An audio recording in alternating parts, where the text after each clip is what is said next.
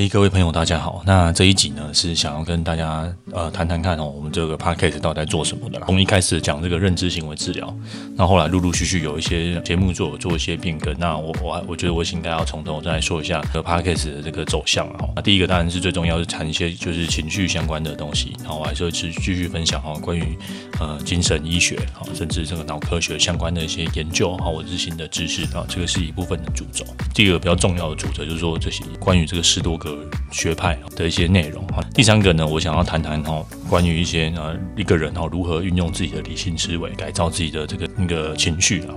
那第四个是我会分享一些关于看过哈关于一些情绪方面的一些书籍。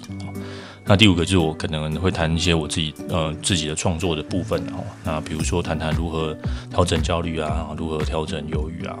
接接着呢，可能会谈一些学习的部分哦，因为我觉得，呃，无论是你要学习调整情绪，学习一些新的一些哲学的看世界的角度，这些东西都相对的重要。那我会透过这个 podcast，那跟大家嗯做一个探讨。之后我会尽可能然后一周在每周的一三五哦都都上传。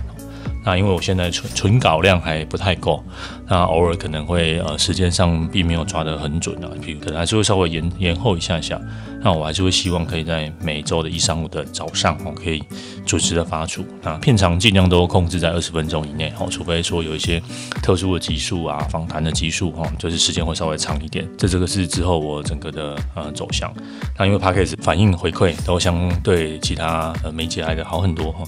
那我会陆陆续续把我的重心转在 Podcast 上面。那如果各位朋友有任何讨想要讨论，然后也欢迎哈加入原子实践跟细心事务所的这个 Discord 的社群，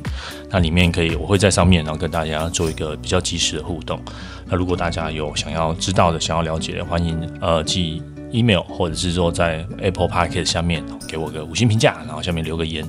也会也比较也可以做一个进一步的探讨。那希望大家会喜欢这个 Podcast，拜拜。